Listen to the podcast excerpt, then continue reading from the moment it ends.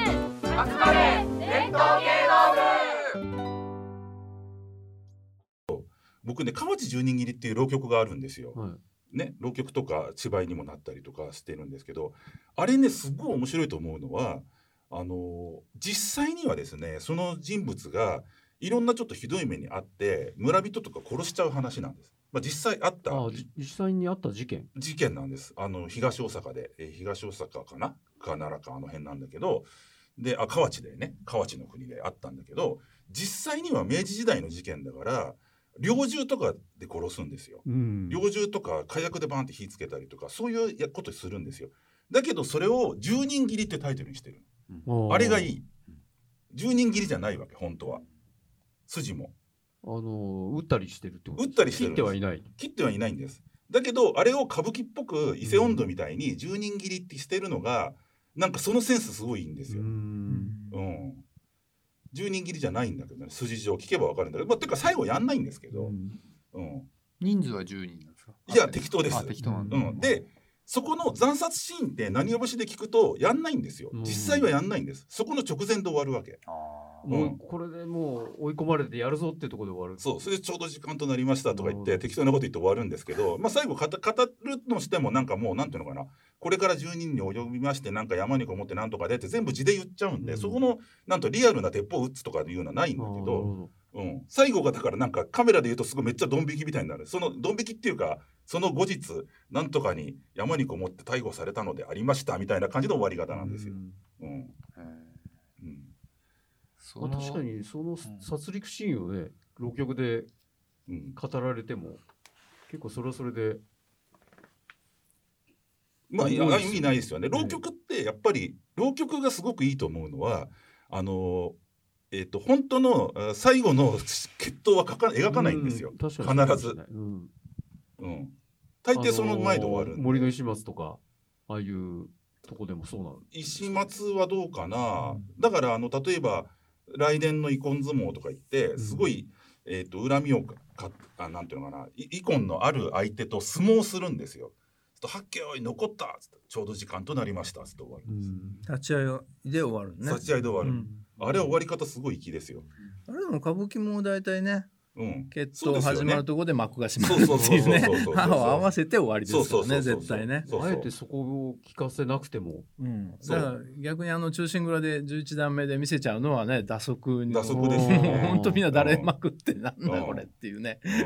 一幕打足っていううねんあれ11段目って実際打ち入りの場面でしたっ場け面があるんですよそうかだからチャンバラやるんだけどうんもう筋がないからうんうんでみんな分かってることだしそうですよね退屈極まりなあい歌舞伎はそこやるんですねあえてねうんあえてっていうかあれはね後から付け加えた台本なんそでうすそうそう本来ないんだけど本来ないまあ、誰なんか付け加えようじゃないかって言った人がいたんでしょうねそうそうそうそうれまはきあ見たいって声があったんじゃないああそうでしょうねううん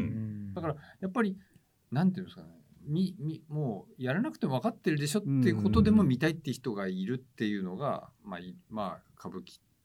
だけじゃなくて、まあでも中止村って映画だとやっぱそこまでややるじゃないですかどうそう映像だとね、うんやるよでもそこがないとあれはないんですよ溝口健二の中心蔵は打ち入りないんですよね、ああそうな瀬ん口だはまあ元禄中心蔵じゃあんあそうかそうかそうか、うんそもそもないっていうかな話手だ本じゃないかうんうん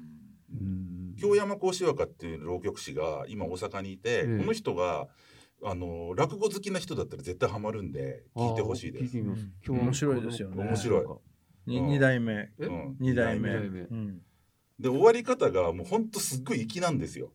うん、そのだい大体そのパターンであの道成寺っていうネタもあるんだけどそのアンチンがこうやって女の人に追われてこうやって「やばいやばいやばい」っつってね、あの道成寺に入るよっつったら「この金の中に隠れなさい」って言われてそこにな後から蛇がガーッと来るわけ、え で蛇がなんか金にカチッつってちょうど時間となりま したっつって終わるっていう噛みついた瞬間で終わるっていう、終わうるん、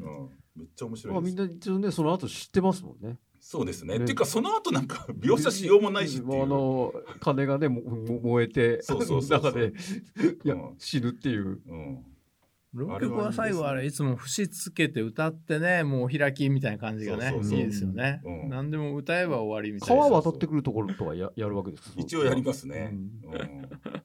あとねさっきの話で言うとその左神五郎の掛川の宿って話があってそのジンゴロが例によって俺はジンゴロだぞって言わないで、はい宿屋に一文なしで泊まって、えあのーほ掘っちゃうわけですよ、ええ素晴らしいもの掘っちゃうわけ、そうすると宿屋の主人にめっちゃ怒られて松の木に縛られちゃうわけ、うんお前何してくれるんだっつってそうするとそこに尾張の殿様が来て、うんあのーこれは神五郎の作品ではないかっつって、もう一人狩野探幽って絵師も泊まってるんあだけ狩野ど探幽がとう思んってる狩野探幽との絵に神五郎の彫り物ではないかこれはどうしたっつって主とか言って。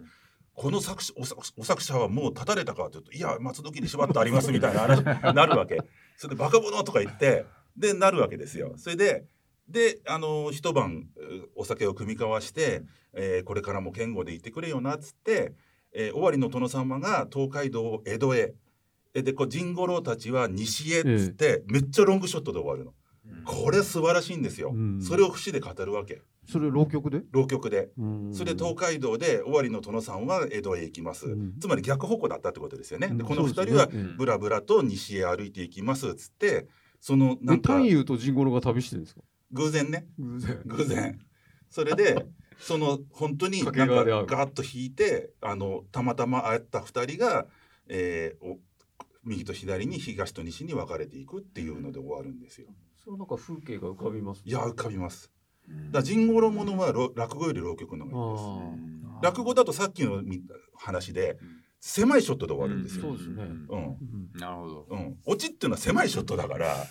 あの、確かに落語人五郎も結構ありますけどうん、確かに狭いですよね親をカゴかきにしたとかさ、あーそそうだそこで終わるでしょ。そうそう。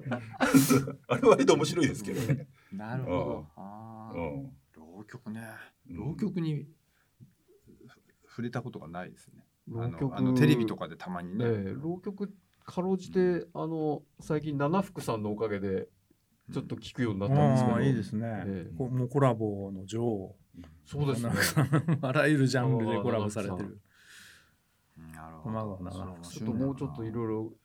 まああの浪曲ははあのなんか全面的には僕は勧めません。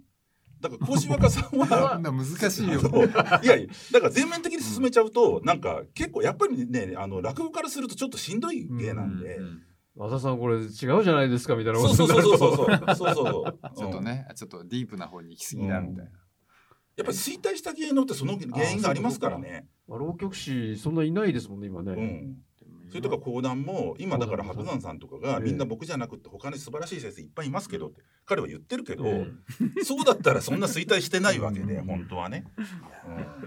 まあ白山は本当うまくこ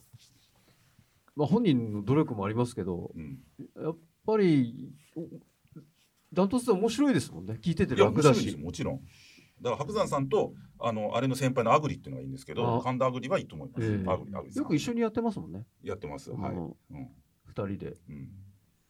うん、あれですよね。ちょっと戻りますけど、竹の水仙はね、浪曲いいですよね。いやあれはもう甲子園が極めつき、浪曲あるんですかみんな落語で聞いて、京太郎とかはみんなやってますけど、うん、それはもうね、沢たか子のね、ああそうですね沢もう田竹君の水仙素晴らしい素で晴らすしいよねで。すよね、本当に。うんまとめてだかめらちゃめちゃ人面白い狼はやっぱり物語の こ出るんうですよ範疇なんですよね。ってう形で、ん、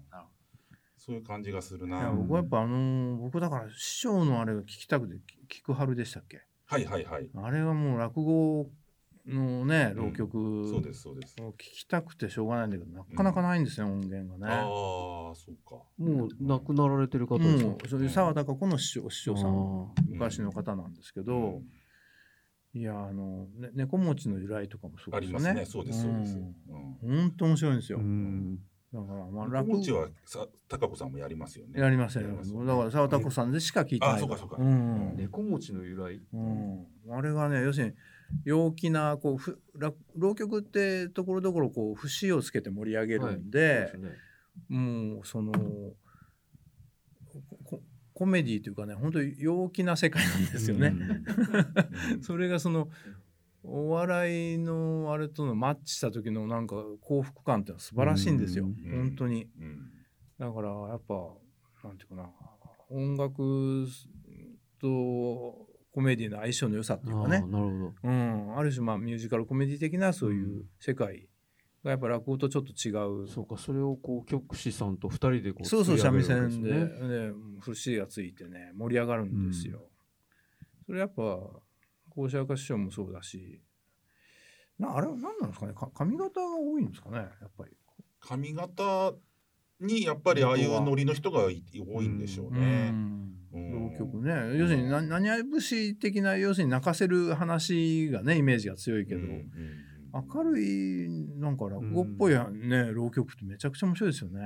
うん面白いものはねうん面白いそうですそうです、本当にうんあれはもうちょっとな昔のああいうのも聞けるようにしてほしいですね、ううんん、音源がなかなかないんです落語みたいにはないんですよね、ううんん、その何でしたっけえっと国立劇場じゃなくてその山口さんが教えてくれたあの音源をたくさんこう食べ食べているなんかそういう何でしたっけむ昔の文化遺産をアーカイブスアーカイブスしてるとこああーるそそういうのってな浪浪曲ってありますなんかアーカイブス浪曲はどうなんだろうなだからどこまで遡るかによるね、うん浪曲ってレコード昔の SP 時代にレコード自体はいっぱいあるんですよ、でもめちゃくちゃ流行ったけど短いですよねでもね短いですだからそれをなんか発掘するんだったらいろいろあるはありますねうん薄切って5分ぐらいでしたっけあれ6分片面そうがか片面6分で両面12分なんででまあ客なしだからまあそのなんていうのかななんから生で聞くのとやっぱ違いうん違うは違いますけどね、あそっかそっかレコーディングスタジオでそうですそうですうんでも浪曲ってやっぱりすごい流行ったんだなってことは分かりますよあのあのあの枚数を見てるとおまあ音楽ですからね要するうに、ん音楽なんでジャンルとしては音楽なんですね音楽だと思いますうんうんう歌歌物っていうう歌歌物です、ね。歌物のうん、歌です、ね。音楽まあ、肝心なところは歌ですからうね、んそうかそれでセリフも、まあ、字のあの話が入って、うんだから芥川龍之介とかはあとあり芥川言ってなかったかなえっと昔の文人ってあのいるじゃないですか例えば吉井勇とかさ、うんあのね、えー、小宮法隆とかさああいう人たちはみんな何や節嫌いなんですよ。何や節大嫌いなんですよ流行った時代にめちゃくちゃ流行った時代にそれはぼわ僕はよくわかる。なんでかって言ったら彼らはだって散文をテーマにしてるわけだから、そのメロディーで盛り上げるっていうのはやっぱり否定したくなりますよ。あー反則だとそれは。うん、うん反則だし、うんあの昔のノリですよねメロディーでこうやってガーって先導するわけだかあそうら作家たちは新しいものを作ろうとしてるから、全部す素で素でやるわけだから、うん三分で勝負してんのに、なんでなんでこんななもん持ち出してんのっつっていうのは嫌になるのはすごいよくわかります。うんでまた大衆がそれこっちを好んでるから、ううんんうんまあ、いわゆるちょっと低級なね低級娯な楽として見られてましたからね、うんやっぱりうん安直だというふうに見られてました